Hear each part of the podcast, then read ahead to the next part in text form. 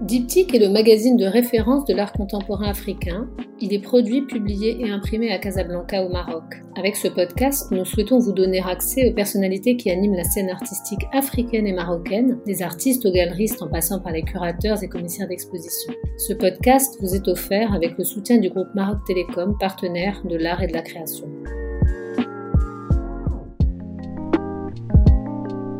Eh ben aujourd'hui, euh, nous sommes à Marrakech, au Saadi, euh, le 24 janvier 2022.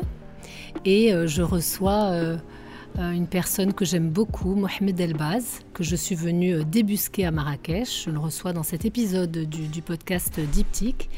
Et je suis très heureuse de faire cet épisode en direct au Saadi. En live, hein, en personne, en face de mon invité, alors que les, les précédents épisodes ont été enregistrés euh, comme on était en plein dans la pandémie et qu'on a tous pris l'habitude de travailler comme ça, ils étaient enregistrés à distance. Donc là, aujourd'hui, moi, j'ai Elbaz sous les yeux. Euh, et, voilà, j'aimerais que ce soit, pas, soit pareil pour vous, mais c'est un podcast, donc euh, je vous laisse imaginer sa, silhouette toute mince avec ses lunettes, cette monture noire, ce visage malin avec ses yeux perçants, ses cheveux, allez, poivre et sel et puis euh, cet air euh, juvénile euh, voilà, de toujours. Donc Mohamed Elbaz est un artiste marocain. Il est né à Al-Qsiba, dans la région de Bni Mellel, en 67, hein, c'est bien ça. Et c'est un artiste plasticien qui est très connu des gens de, ma génération. C'est un artiste voilà, qui, marque sa génération. C'est la génération de, de Fatmi, de Younes Rahmoun, de Safa Rouas et de plein d'autres que nous évoquerons, j'espère, dans cet épisode. Euh, Elbaz ensuite a vécu en France. Hein. il, a, il a grandi, euh, donc tu m'as dit, à, Lille, Dunkerque, puis Paris. Euh, il a étudié les beaux-arts à Cergy. Et il a démarré sa carrière en France. Et nous, au Maroc, il entre dans, mes radars, en tout cas, dans les années, la fin des années 2000, où on le voit, on voit qu'il commence à apparaître dans la programmation de l'appartement 22. Et ensuite, euh, voilà, donc nos, trajectoires se croisent puisqu'il devient un, des artistes euh, emblématiques du magazine Diptyque à partir de, 2009, avec d'ailleurs euh, aussi une couve hein, et puis beaucoup d'articles qui lui sont consacrés. je mettrai la référence de ces, de ces artistes, de ces articles, pardon, dans les, dans les notes de, cet épisode. Mohamed, bonjour et merci d'être l'invité du podcast Diptyque. Bonjour. Alors, euh, donc je, viens te, voir euh, en ce, mois de janvier qui n'est pas donc euh, le mois le plus, le plus récréatif qu'on ait pu connaître. Et si tu veux bien, Mohamed, ce qu'on va faire, c'est qu'on va retracer un peu ton parcours. On va parler de, des moments où, où on a vécu des choses fortes ensemble depuis, euh, à peu près 2009-2010. On, reviendra sur des épisodes euh, très sympas, notamment euh, cette grande expo d'Abba Maroc en Belgique, mais on reviendra sur ce que tu voudras. Et pour commencer, Mohamed, est-ce que tu peux nous dire en ce moment si tu travailles sur quelque chose de précis, sur quoi tu travailles? Bonjour. non, c'est bien d'être avec toi, euh, très sérieusement. Euh, je, vais, je vais dire une chose peut-être un peu bête. Oui, je travaille toujours sur des choses, toujours. Il n'y a, aucun moment où ça s'arrête, même si ça ne produit rien. Bien sûr. Alors il y a toujours des choses qui sont, euh, comment dire, potentielles. Il y a mhm. des choses qui sont en attente. Et il y a des choses qui se font. Et finalement, comme tu le sais, on ne fait jamais rien tout seul.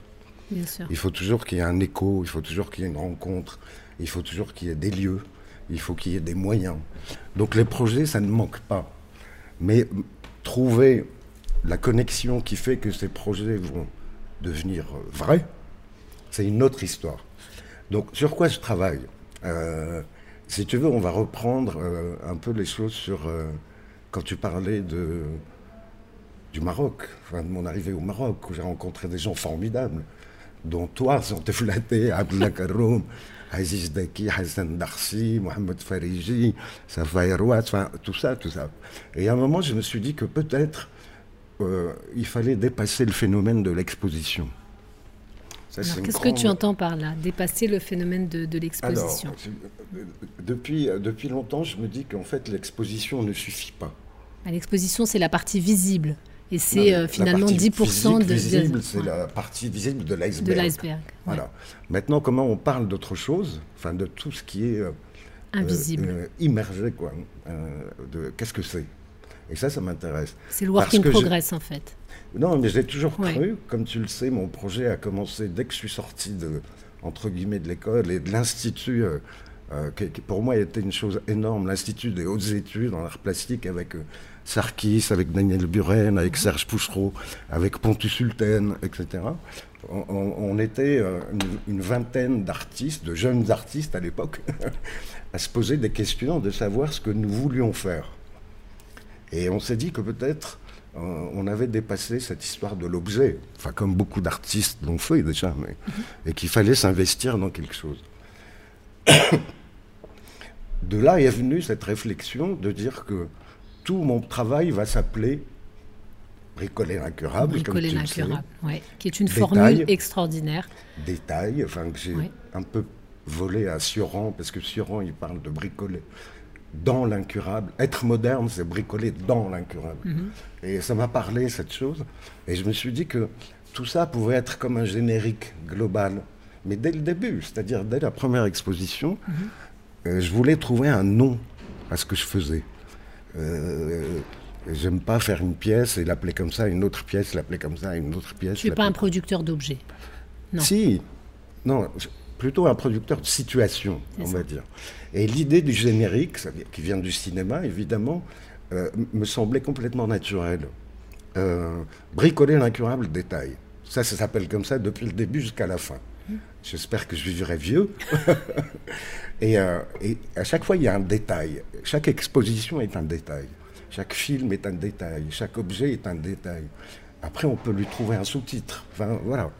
Donc, c'était une manière d'envisager ma production, ma vie comme une machine.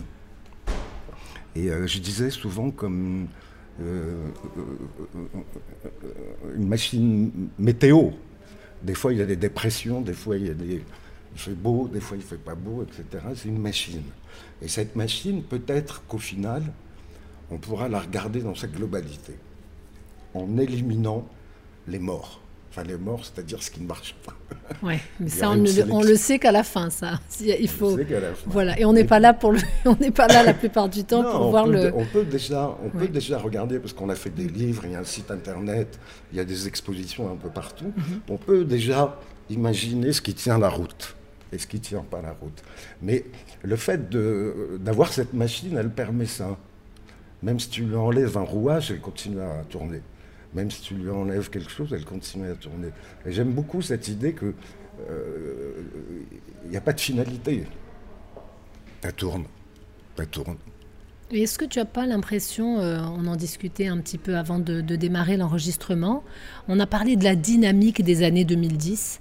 Hein, donc bon, je ne veux pas euh, qu'on ait l'air d'être d'être deux, deux, vieux nostalgiques, si tu veux, mais la, dynamique des, des, années 2010, euh, donc euh, c'est les années où on se connaît, c'est le début du magazine, c'est traversé, euh, c'est c'est Daba Maroc en Belgique. Hein, cette, cette, expo, ça c'était en 2000, 2012, bah, hein, je crois, 2012 ou 13, 2012, je crois. Et en fait, il y a, y, a y a, une très forte dynamique à cette époque-là. D'abord, il y a une conversation très riche entre, entre le, Maroc et, et, sa diaspora. Euh, et puis, il y a des, des projets. C'était assez nouveau. On n'a jamais connu ça. Est-ce que tu peux revenir un petit peu sur, euh, sur ces années, qui sont donc les années de, de aussi de, du démarrage de, de, ton projet, euh, de ton générique? Et est-ce que tu peux me dire, est-ce que tu peux essayer de, pour, pour nos auditeurs de nous donner des, éléments euh, de vécu de, ces années 2010. Là, on est rentré dans une autre décennie. On, verra comment ça se passe. Hein. on verra ce qu'il y, a de bon à, comprendre dans notre époque. et il y en a, il y a des choses.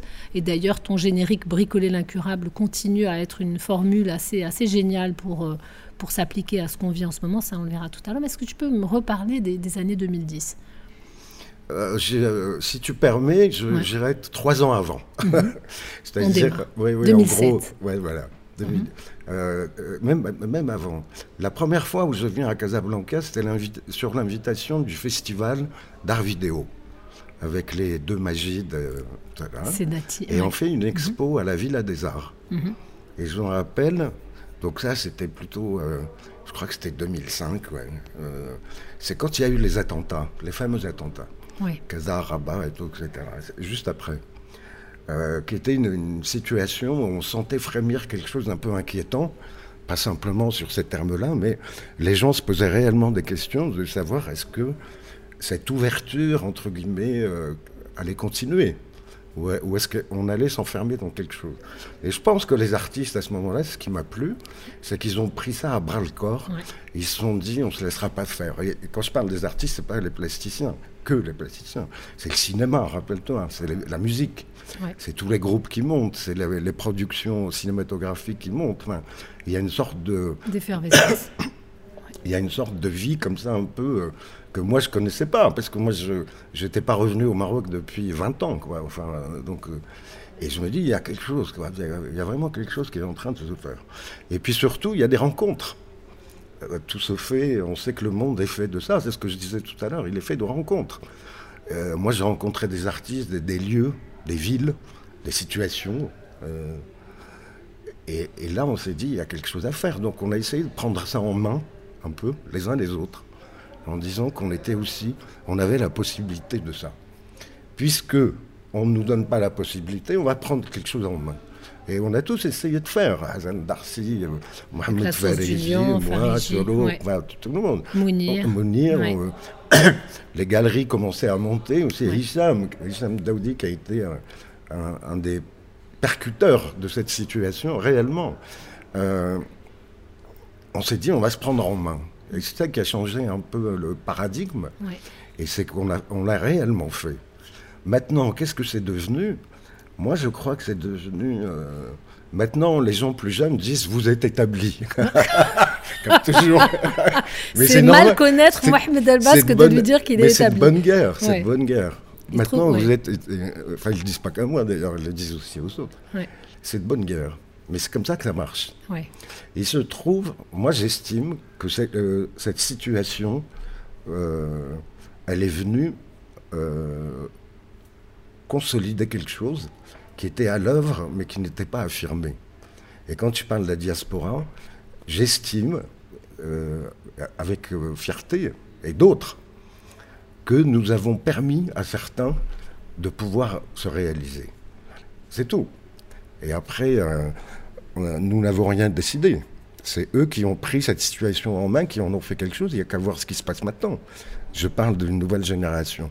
Et je pense qu'elle vient réellement, et que, euh, que les autres m'excusent, elle vient réellement de cette diaspora dont tu parles, d'une certaine manière. C'est la conversation. Hein. C'est la conversation euh, diaspora avec le pays d'origine qui a vraiment fait naître des choses intéressantes. Euh, je pense à, cette fameuse, à cette fameuse expo là, de Daba Maroc, hein, qui était un, moment de, euh, un moment assez extraordinaire en Belgique, là à Charleroi, au BPS 22, et vous étiez euh, trois, avec chacun un parcours spécifique. Donc il y avait toi, Mohamed Elbaz, il y avait Mounir Fatmi et Sharif Ben Halima. et chacun, chacun parcourait un trajet entre ce qu'il est euh, et puis ce qu'il devient. Hein, c'était très intéressant. Donc il y avait, euh, il y avait une grande euh, installation de, de, de Mounir avec la skyline, avec les, les néons. Mm. Euh, toi, tu avais fait un truc absolument délirant, c'est-à-dire qu'il y avait un grand tapis et puis... non, il y avait euh, plusieurs tapis. Il y avait plusieurs tapis et en fait, le public était invité à venir, de préférence torse nu, je me rappelle, raser des tapis avec, des, rasoirs électriques. et il y avait une très belle série euh, sur, sur Brooklyn, hein, si je me souviens bien, de Sharif Ben Halima, des très très mm. belles photos. Est-ce que tu peux nous reparler de, cette expérience et ce que ça a dit de ces années 2010, une expérience comme ça? Accrochons-nous à Daba, quand tu parles de Daba, c'était la saison, la saison marocaine, machin. Donc, mm. ce nom, enfin, les commissaires, je trouve qu'ils ont bien trouvé le nom Daba, maintenant. Enfin, Qu'est-ce qui se passe Et nous, on avait fait une couve qui s'appelait euh, Morocco Now. oui, voilà. Art in Morocco Now. voilà, le Daba, il y avait cette urgence. Est-ce qu'il y avait une urgence Est-ce qu'on peut revenir sur cette urgence Et euh, en même temps, bon, nous, on était à Charleroi, mais les autres étaient à Bruxelles, ils étaient à Beaux-Arts, il y avait ah, euh, Hassan, il y avait... Absolument. Fauzi, la télé, c'était assez riche quoi. Moi, j'ai adoré cette expérience au BPS 22, parce qu'il faut parler de cet endroit, avec Pierre-Olivier Rollin, qui est un, mec sublime. Enfin, je connaissais, connaissais, cet endroit, parce que quand j'habitais à Lille, c'est pas très loin, on allait voir les expos, mais sans plus, quoi. Mais quand on a travaillé avec eux, on a vu, on a vu aussi qu'il y avait cette énergie euh, qui était presque euh, euh, traversière, à côté. Euh, ils ont monté ça dans une ancienne usine. C'était une conquête de territoire en plus. Parce voilà, que ils, en ont fait un, ils en ont fait un des centres d'art les plus intéressants d'Europe. Mais ils travaillent en équipe, ensemble, c'est presque des potes. dans une zone en déshérence, hein, d'une région très compliquée. Et tu te rappelles, quand tu arrives à Charleroi, c'est pas très engageant. Non, vraiment pas. et, vraiment euh, pas. Tu arrives dans cette friche industrielle et tu as ces espaces qui sont sumés. Enfin bref. Et quand on nous a proposé d'être là-bas, moi je suis allé visiter l'endroit. Et euh, ben, tout de suite, je dis ouais, génial, on y va. Mais que faire qui fasse que, à un moment, on interroge et l'espace et le public et, sa pratique à soi. Voilà. C'est là d'où vient l'idée des tapis. Euh, même si on l'avait déjà essayé à Rabat, c'est Yasmina, voilà. Tu te rappelles Ah oui, dans la Demolition Party? Ah là là, ben ça, il faut qu'on en parle. Il y avait juste un truc comme ça. Mais là, on l'a fait à l'échelle d'un centre d'art. Mm. C'est-à-dire, je sais plus, il y avait 24 tapis, 24 ah, micros, je sais pas quoi. Et euh, j'avais demandé à ce que ce soit des, euh, euh, pour le vernissage, que ce soit des étudiants en théâtre. Ils performaient quelque chose. Hein. Donc on a, on a choisi avec eux ceux qui voulaient se mettre torse nu. Ah Il y en a eu quelques-uns qui ne voulaient pas, enfin peu importe. Mm. Et l'idée, c'est qu'on arrivait dans l'expo et on voyait ces jeunes gens en train de tondre ce tapis avec ce bruit, mm. etc. Et puis après, la pièce restait comme ça. Et on a refait la performance cinq fois, je crois, mm. pendant le. Mais sinon, la pièce restait comme ça. Et effectivement, le public était invité. Qu'est-ce que ça veut dire, ce truc? Et je crois que ça répond euh, euh, de manière un peu décalée à ta question. C'est est-ce qu'on est en train d'effacer ou est-ce qu'on est en train de réparer? Voilà, c'est une idée qui m'intéresse toujours dans, dans ce que je fais. Est-ce qu'on est en train d'effacer ou est-ce qu'on est en train de réparer quelque chose? Est-ce qu'on est dans un don amoureux ou est-ce qu'on est dans un sacrifice? Voilà, il y a toujours cette dualité qui est comme ça. Et quand on voit ça, certaines personnes trouvent ça violent. D'autres trouvent ça d'une douceur absolue. Et j'aime bien cette chose entre deux. Et euh, Rappelle-toi, l'expo, enfin, plastiquement, elle était sublime, quoi. la tour de Mounir, c'était génial. Les photos de. De Shérif Ben voilà. euh, ça créait quelque chose d'un peu inédit, à mon sens. Parce que très souvent, et euh, j'étais le premier à reprocher à ces expositions, si tu veux, on invite un pays. On invite le Maroc, enfin après on pourra parler de Paris si tu veux, à Lima, enfin bon. Euh, on se dit toujours, ok, euh, quel est le sens de tout ça, si ce n'est mettre euh, un tel, un tel, un tel, qui sont un peu représentatifs d'une situation. Mais quel est l'enjeu de cela, etc. Là-bas, il n'y avait pas cette discussion. Non, du tout. Elle était purement. En fait, on a fait un espèce de, on a fait une incursion. Un petit peu comme une razzia. C'était une razzia, quoi. En fait, les, artistes sont arrivés tels qu'en eux-mêmes. Euh, il n'y avait pas de projet particulier de présenter le Maroc comme ci ou comme ça, qui soit représentatif ou pas. C'était, c'était un happening. C'était un happening dans tous les sens du terme. Vraiment, c'était, c'était fait en une semaine. Oui, en une semaine. Ça nous a, ça nous a pris une semaine. Enfin, bon, on avait préparé les choses, mais je Il y avait Driss Rose hein, qui était aussi euh, qui était aux, manettes. Hein. Je ne sais pas si tu te souviens. Ouais. Et, et dis-moi, euh, justement c'est vrai que c'est vrai qu'on a on a rêvé de certaines choses hein, à cette époque-là. Et pour euh, retourner quelques années en arrière, euh, est-ce que finalement le, projet des abattoirs à Casa, c'était pas un rêve euh, façon BPS C'est un super rêve. Et c'est un rêve qui, qui n'est pas qui n'a pas abouti. Est-ce que est-ce que tu penses que toi et moi, notre génération, on n'a pas une cicatrice à l'endroit de ce rêve qui s'est pas réalisé? Tu penses qu'on n'a pas quelque chose quoi, qui... par rapport à ce qui ne se fait pas? Oui, rapport à, un rêve qu'on a eu que, que l'art contemporain ah soit un peu comme ça, et puis que finalement, euh, c'est-à-dire d'abord déjà dans la dimension territoriale d'aller dans des zones on parlera tout à l'heure de ce que tu me disais à propos de, la géographie de, l'art contemporain au Maroc, mais par exemple à Casa, il y avait cette idée qu'il faut aller peut-être reconquérir des territoires géographiques d'une ville.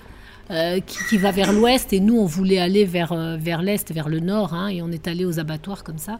Ce lieu incroyable avec cette très très belle euh, expo là qui, était d'ailleurs l'expo inaugurale pour le magazine Diptyque et, et finalement ça, ça s'est pas fait. Voilà.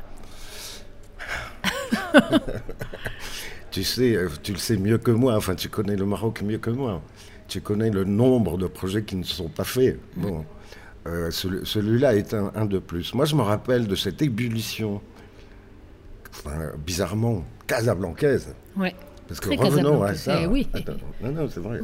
C'était une sorte de locomotive, quoi. Mais parce qu'il y avait aussi des personnalités qui poussaient ça. Les galeries montaient, vous avez monté le journal, enfin le magazine, euh, il y a eu une salle des ventes, il y a eu, il eu toute une, sorte de, de, de mécanisme qui s'est mis en place. Il y a une machine qui s'est mise en place. Est-ce que, est-ce que, à un moment, ils n'y ils ont pas trouvé leur compte? Et je ne parle pas de nous. Moi, je pense qu'on y a trouvé notre compte, vous aussi. Bien sûr. Les galeries ont trouvé leur compte, enfin, les artistes aussi, d'une C'est institutionnalisé. Voilà. je pense que c'est les autres qui n'ont pas trouvé leur compte. Et euh, c'est ça qui est un peu dommage parce que euh, on, a, on a tellement essayé les choses, euh, c'est sûr, et tu te rappelles l'expérience de Hassan Darsi avec la source du lion. Euh, beaucoup, les, les, euh, comment, les, euh, Younes avec Amina et un Rabat, enfin la 212. Il y, a, il y, a, eu des choses comme ça. on voulait vraiment fabriquer les outils qu'il nous fallait. Voilà, c'est ça. ça. Moi, j'adore. Pour moi, c'est une définition de l'art. Quand tu, ne, quand tu n'as pas l'outil, fabrique-le. Quand tu ne sais pas faire, fais-le quand même, etc. Et quelque chose avance dans ce sens-là. Et je pense que euh, ils n'ont pas suivi. Ils n'ont pas suivi. Euh, ce qui était un peu dommage parce que c'était prêt. La situation était prête. La situation était là. Maintenant, euh, c'est vrai qu'on n'a pas, on n'a pas cueilli le fruit. et là, elle n'y est plus, par exemple. Elle n'y est plus. elle n'y est plus parce qu'il y a aussi une, une sorte d'idée de, de dire que je déteste cette idée de cantonner les artistes dans des galeries. C'est impossible. Ça ne marche pas comme ça. Les galeries, c'est super bien. Il faut. Et euh, tout le monde a besoin de ça. Et puis, les galeries au Maroc ont fait un travail énorme. Mm. Et euh, Oui, elles ont normé, elles ont vendu, elles ont créé un marché, ah bien sûr. Mais c'est vrai que l'art contemporain. Elle a créé, une, elle a créé une situation. Elle a créé une situation. Mais l'art contemporain ne, se, ne se limite pas à son, à son marché. Ensuite, euh, moi je pense que dans une situation un peu euh, enfin, normale, il n'y a pas de normalité de toute façon, mais dans une situation normale, c'est des faisceaux convergents. Mhm. Tu vois? Euh, c'est pas juste une route, c'est une route qui croise un chemin, un chemin qui croise une autoroute, une autoroute qui croise un, col, enfin, etc., etc. Il faut que ça marche comme ça. Ça ne peut pas marcher que dans un sens. pour revenir aux abattoirs, par exemple, l'idée était là, mais cette idée était éminemment politique parce qu'elle interrogeait l'idée de la ville. Qu'est-ce que la ville a besoin? Est-ce qu'on a besoin de ça pour les enfants? Est-ce qu'on a besoin de ça pour, euh, euh, je sais pas, pour les loisirs ou est-ce qu'on a, enfin, etc., etc. C'est vrai qu'il y a eu un grand moment où on a interrogé euh, l'espace public, l'art dans l'espace public, etc. Exactement. Et puis finalement, je je sais pas, c'est une interrogation qui est très datée de, des années 2010 et puis qui a un peu disparu du, champ de, l'art contemporain. Non, c'est ce que je te disais tout à l'heure, ceux qui ont réussi à le faire, et je le dis franchement, je le dis à tout le monde de toute mm. façon, la musique a réussi un peu ça. Mm. Le cinéma a réussi un peu ça. Les arts plastiques, moins. Alors, on, a, on, a, quand même essayé de mettre ça aussi en place parce que, euh, tu, sais, le boulevard, par exemple, c'est extraordinaire. Mm. Enfin, les cinéastes, la Nordin Khmare, Ayouch et les autres et tout, c'est extraordinaire. Enfin, tout le travail qui a été fait, tu, vois, ça existe. Et, ça date de ça aussi, si tu veux. Et je pense que nous, on a été un peu à côté de la plaque, dans le sens où... Euh, on n'a pas su inventer, euh, comment dire, on n'a pas su prouver aux gens qu'on pouvait faire partie de la cité. En fait, territorialiser l'art. Alors, en fait, sur la question de, la territorialisation de l'art, on va dire l'existence de l'art en dehors des moments de marché en galerie, hein, euh, donc tout à l'heure, par exemple... Mais c'est pas incompatible. Non, non, bien sûr. Hmm. Tu me disais tout à l'heure, par exemple, et, d'ailleurs c'est assez étonnant, vous êtes plusieurs euh, artistes à être originaires de, la, même, de la même ville. Il y a donc de il y a toi, Khalid Maoui et tu me disais ah, tout à l'heure. Et Hassan Bourkia. Vous êtes tous de, de cette, même, de cette même région, de l'Qsiba. c'est étrange. C'est étrange et en même temps, c'est. Bon, on, n'est bah, que trois en vous même êtes trois, mais bon, euh, trois gros morceaux quand même. et, et, alors, tu me disais que, voilà, pourquoi ne pas. Je te laisse. Euh, le non, mais oui. Euh, bon, Hassan, comme tu le sais, c'est un copain et c'est un artiste que j'aime beaucoup. Mhm. Et puis, je le connais depuis un moment. Et puis, très souvent, on évoque ça. Euh, cette idée de région, enfin, on vient de là, hein. même si moi je suis pas retourné euh, depuis 20 ans, lui non plus, enfin, c'est pas ça le, problème. Euh, on évoquait on s'est dit pourquoi est-ce qu'on ferait pas quelque chose dans, votre, dans votre région d'origine Dans les villes d'origine, c'est-à-dire d'y aller. Et, de faire un happening. Même si on ne connaît personne, on trouve un lieu, on fait quelque chose et on dit, bon, je pense que si les, gens se renseignent un peu, ils savent qui est euh, Hassan Bourkia, qui est Mohamed El-Baz, etc. Alors, ça c'est peut-être anecdotique, mais je ne crois pas, parce que dans mon travail, il y a toujours eu cette, cette idée des origines. Euh, mon père, ma mère, euh, là où je suis né, là où je suis parti. Enfin, il y a toujours ça quand même. Mhm. Donc finalement, ce serait boucler une boucle, enfin pour moi. Et je pense qu'Hassan, ils le sont comme ça aussi. Mais bon, on est en train de discuter, je ne sais pas si on arrivera à le faire et tout, etc. Mais surtout, euh, moi, ça m'a. Enfin, je réfléchissais ça avant, pour revenir euh, au territoire de l'art. On, s'est tous posé des questions, surtout avec Hassan. Euh, Darcy? Oui. Ouais. Pourquoi est-ce qu'il n'y a rien, quoi? Tu vas dans. Enfin, tout, non, mais bien sûr. C'est-à-dire quand tu sors des centres Casa, Marrakech, Tanger, Rabat, euh, oui. Mais même à Casa, il n'y a rien. Marrakech, il n'y a rien. Tu, connais un monument public digne de ce nom à Marrakech euh, À Casablanca À Rabat Qui présente de l'art contemporain? Non, sérieusement. On s'est dit pourquoi pas? Et on a essayé avec Hassan, je me rappelle, de, de travailler beaucoup avec les architectes parce que c'est eux qui ont le pouvoir d'une certaine manière, c'est eux qui conçoivent la ville, l'urbanisme, les bâtiments, les hôpitaux, les écoles. Et on a essayé de s'approcher, bon, on a beaucoup parlé avec Rachid, d'Andalousie, qui est un mec génial, avec d'autres. Et on n'a jamais réussi à faire euh, une sorte de main dans la main pour euh, accompagner ça et tout, etc. Donc on s'est dit, on va le faire nous-mêmes. On va le faire nous-mêmes. Voilà. Et ça, prendrait, ça prendrait la forme de quoi, concrètement bah, Ça prend la forme de la pièce qui est devant Agdal, par exemple. Ouais. Ça a pris la forme de, de ta la pièce, à, l'UM6P Voilà, ah que, grâce à, à OCP. Euh, qu'on a fait pendant la COP, maintenant qui est à Polytechnique moi, 6. Euh, et il y a des projets comme ça que j'ai envie de faire. Et quand ils ont fait ce théâtre à Casablanca, donc c'est Porzan Park et Rachid qui l'ont eu, super. Il est très beau leur théâtre. Et euh, tu connais l'histoire, c'était euh, euh, apparemment au lieu, on a préféré Zaha Hadid et on lui a commandé le théâtre de Rabat. Mhm. Qui est aussi magnifique. ouais, c'est deux gros morceaux de bravoure, très très beaux. Et comme celui de, de Christian et de Rachid, c'est une sculpture aussi. Après, à l'intérieur, moi je suis jamais allé, je ne sais pas ce qui se passe. je me suis dit, je vais appeler certains artistes que j'aime pour prévoir des sculptures, mais monumentales. Euh, ça va être une sorte de, euh, une sorte de manifeste, voilà, euh, par rapport à la ville, la sculpture, qu'est-ce que ça représente dans l'espace public, etc.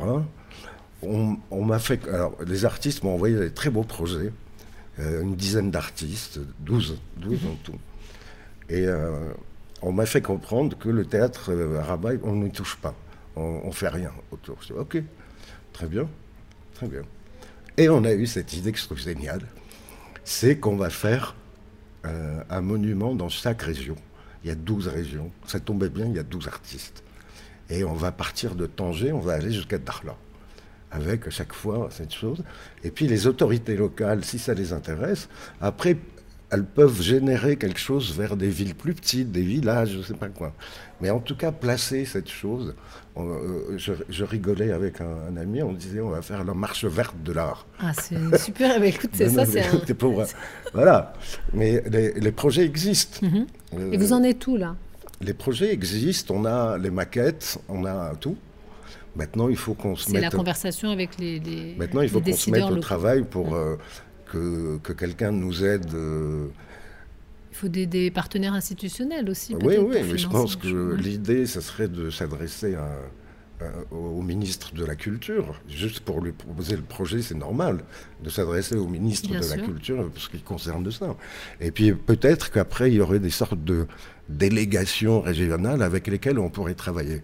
Mais cette idée, elle est vraiment manifeste. Ça ne veut pas dire qu'on va, ça va régler quelque chose, mais ça veut dire toujours prendre position sur le territoire. Et puis après, chacun fait comme il veut. Euh, parce que j'ai vu très souvent, chacun essaye de faire des projets comme ça un peu monumentaux. Hein connais l'épisode de Mohamedia, l'épisode du rond-point de Marrakech, etc.